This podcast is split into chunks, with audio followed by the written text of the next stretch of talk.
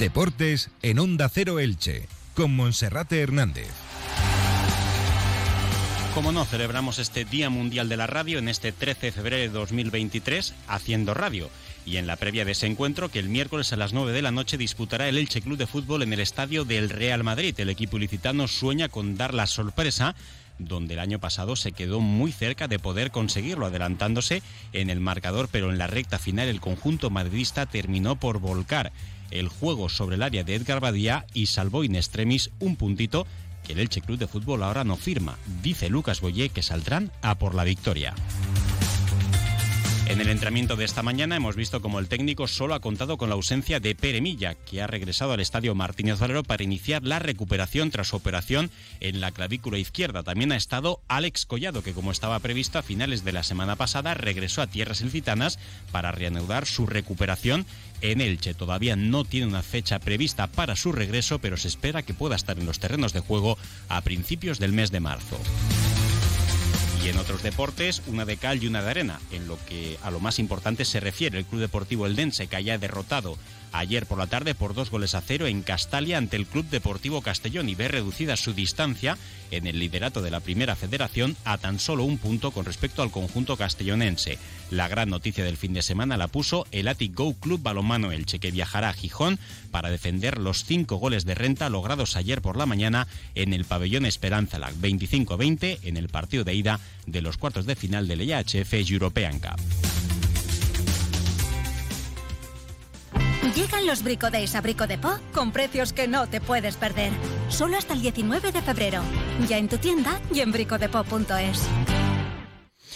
Esta mañana ha comparecido ante los medios de comunicación un jugador muy importante, muy querido y también muy ausente de los medios de comunicación durante prácticamente un año, el delantero argentino Lucas Boyé, el 9 del Elche, que esta temporada solamente suma un gol, que ha tenido bastantes problemas físicos porque le ha costado bastante recuperar su mejor momento de forma después de que cayese lesionado a finales de la pasada temporada en el abductor, que no pasara por el quirófano y eso retrasara su puesta a punto. Y Lucas Boyé, a pesar de haber tenido muchas oportunidades con los cinco entrenadores que ha tenido el Elche durante esta campaña, hasta este inicio de año no ha hecho recordar al mejor Lucas Boyé de sus dos primeras temporadas en el Elche Club de Fútbol. Lucas que cuajó uno de sus mejores encuentros con el Elche en el estadio Santiago Bernabéu, donde dio un gol y una asistencia para adelantar al Elche y para poner contra las cuerdas al equipo de Carlo Ancelotti.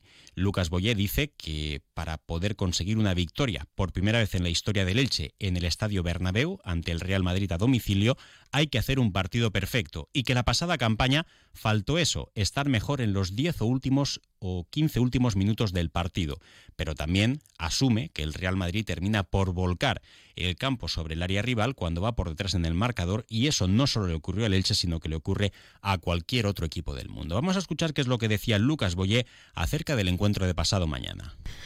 Mm, no lo pienso verdaderamente, siento que lo vemos un poco eh, igual todos, creo. Eh, sabemos que, es muy complicado porque, como vos bien decís, son muchas victorias las que hay que conseguir. Eh, pero siempre que cuando ganás hay un envío anímico que, que, genera esa ilusión de, toda esa gente y nuestra también, por supuesto, que, es muy grande y, parece que, todo es más fácil. Y cuando terminó Villarreal teníamos ganas de jugar ya con el Real Madrid y, y es así. Sabemos que es dificilísimo, pero también sabemos que, lo tenemos que intentar y, que nada, que si, logramos conseguir victorias importantes, seguramente nos van a dar un golpe anímico que, quien dice nos lleven a, conseguir el objetivo, que más allá de que es difícil, es posible. Bueno, la motivación es máxima porque nos lo exige la situación en la, que estamos, eh, pero vamos con con muchas ganas, con mucha ilusión de, poder, de poder conseguir algo. Eh, el año pasado, como vos bien dijiste, estuvimos muy cerca. Eh, casualmente el anterior partido al Real el año pasado había sido Villarreal y habíamos conseguido la victoria también.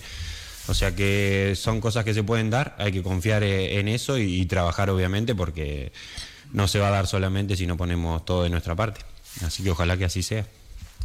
Pues con esa ilusión es con la que viaja el Elche y a Lucas Boye se le ha preguntado hoy por muchos asuntos. Por ejemplo, se le preguntaba cómo se encuentra de ánimo después de que a principios de temporada se escuchase en tantos cantos de sirena de diferentes equipos, principalmente el Sevilla, que andaba tras sus pasos para poder quedarse con su traspaso. Llegó a poner sobre la mesa 13 millones de euros, pero el Elche consideró que esa cantidad era insuficiente. Lucas Boye ha dejado claro que sí que es consciente de que hubo negociaciones y posibilidades, pero que él siempre estuvo feliz en el Elche y nunca trató de, trató de presionar para salir del equipo licitano. Eso ha querido dejarlo bastante claro Lucas Boyé con su mensaje tranquilo, su mensaje conciliador y su mensaje con la mirada puesta simplemente en el objetivo a corto plazo.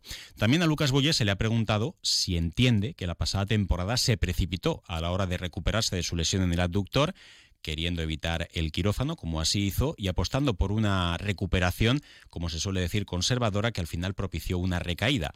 Lucas Boyet terminó jugando solo unos minutos en la recta final de la pasada temporada ante el Atlético de Madrid, que era otro de los equipos que parecía que le tenían en la órbita, del Cholo Simeone. Luego en el verano también estuvo tiempo al margen del equipo durante la pretemporada. Este año casi siempre ha estado disponible, pero ha necesitado de muchísimos partidos para recuperar su mejor forma. Sin embargo, Lucas Boyé dice que los procesos de la lesión fueron adecuados, que los procesos de su recuperación también fueron acertados, pero que el tema de recuperar el ritmo le ha costado bastante hasta que en los últimos cinco o seis partidos de liga, es decir, en lo que llevamos de año 2023, él entiende por sus datos y sus actuaciones que ya empieza a ser el mejor Lucas Boye.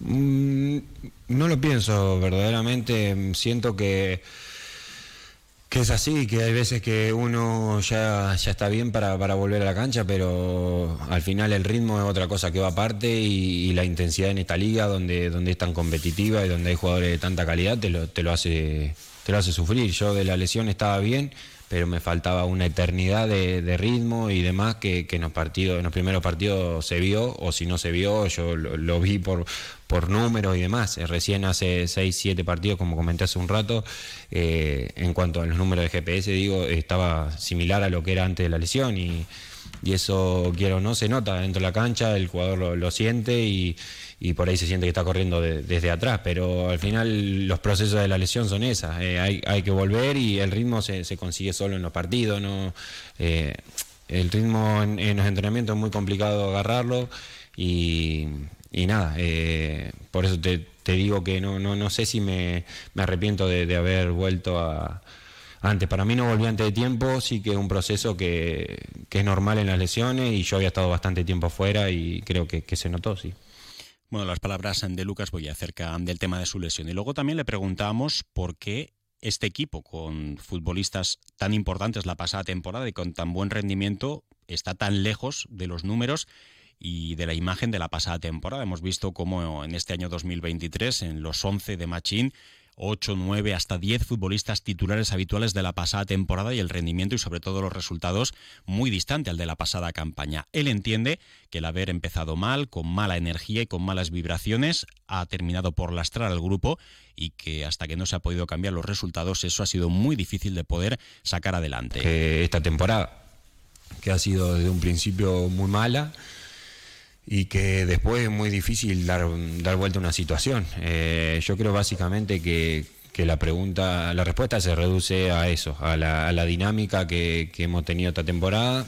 Eh, y nada, no mucho más que eso. Siendo sincero, para mí se reduce solo a eso a la dinámica, que ha sido muy diferente a la pasada campaña. Y bueno, decíamos que esta mañana el grupo ha trabajado en el 10 y borra, lo ha hecho también durante todo el fin de semana. Hoy hemos visto cómo toda la plantilla estaba en el campo de la ciudad deportiva, las órdenes de Pablo Machine de su cuerpo técnico, incluido también al Escollado, que regresaba a finales de la semana anterior para ponerse a entrenar y realizar esa recuperación al margen del grupo en los últimos días. Al Escollado que ha estado hoy junto con Johnny Álamo y John Chetauya trabajando las órdenes de los readaptadores entre ellos Aitor Soler y el resto de sus compañeros. Un Alex Collado que todavía no tiene fecha de regreso, eh, su plazo de recuperación está marcado por el Fútbol Club Barcelona, no quieren precipitarse y todo va a depender de sus sensaciones, de su evolución y también de las pruebas de control que se realicen.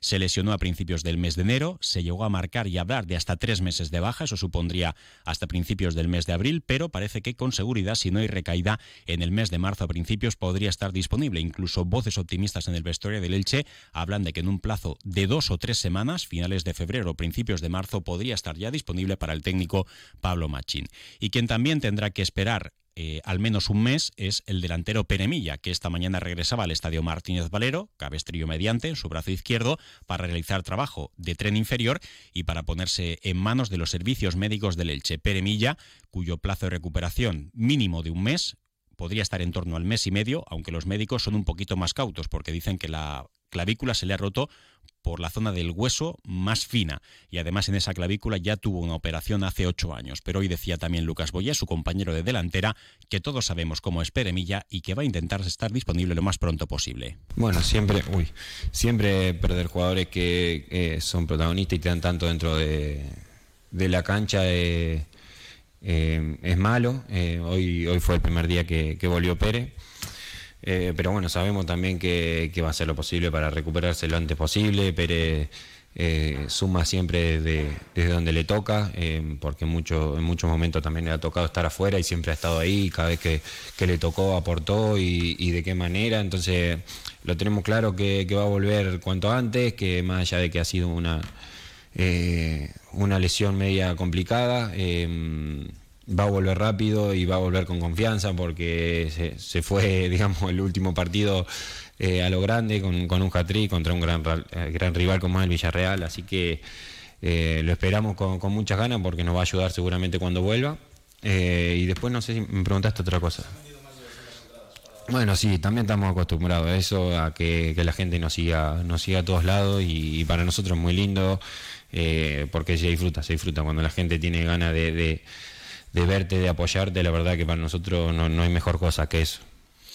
Las palabras de Lucas Boye, que el próximo miércoles estará en el once titular, como también Ezequiel Ponce, y su acompañante probablemente como interior izquierdo o volante zurdo sea Fidel Chávez. Parece que Rendi Teca, de salida, podría esperar minutos también para la segunda parte. En el resto de posiciones, Pedro Vigas también apunta al once, en sustitución de Libelton Palacios. Podría haber ahí una reordenación de los tres centrales, junto con Lisandro Magañán y Enzo Rocco. Y en el centro del campo, la principal incógnita, la baja de Omar Mascarey, que podría ser cubierta por Gerard Gumbau, y la solución natural sería la de Raúl Guti. Veremos si finalmente es la selección del técnico Pablo Machín. También eh, se han vendido más de 200 entradas entre los aficionados del Elche, ya abierta esa venta para el resto del público. Si alguien la desea a última hora, se han completado dos autocares, estaba abierto el tercero, pero en principio parece que no se podrá llenar ese tercer autocar para desplazarse el miércoles con destino al Santiago Bernabéu y presenciar ese, ese partido en directo entre Real Madrid y Elche.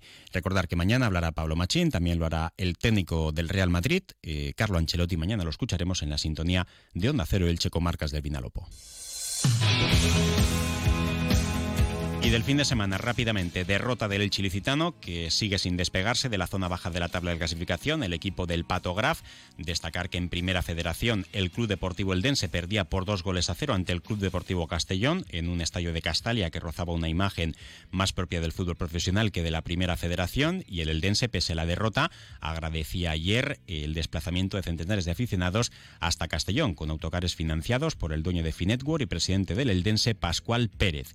Eh, un punto de ventaja por encima del segundo clasificado, que es el Castellón, y ni mucho menos esto es un drama. Y tampoco lo es, por supuesto que no, la temporada del Go Club Balonmano Elche, que ayer volvía a ganar, otra victoria más consecutiva del equipo de Joaquín Rocamora, 25-20 ante el Gijón. Serán cinco goles de ventaja lo que tendrá el equipo licitano para el compromiso de vuelta que será el sábado por la tarde en tierras asturianas. En juego está las semifinales de la IHF European Cup por primera vez en la historia del Club Balonmano Elche. Mientras tanto, sigue adelante la Liga y Iberdrola, donde el Elche es quinto y sigue peleando por las posiciones europeas.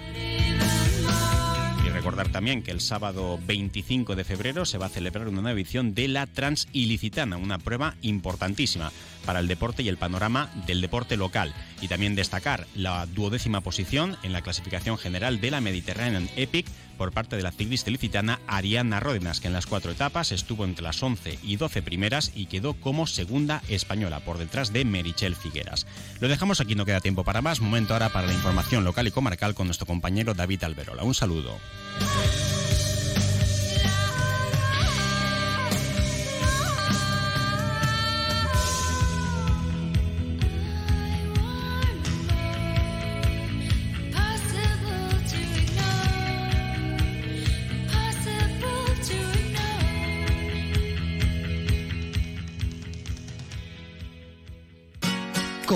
Persianera. Puertas, tableros, parquets, cocinas y bricolaje.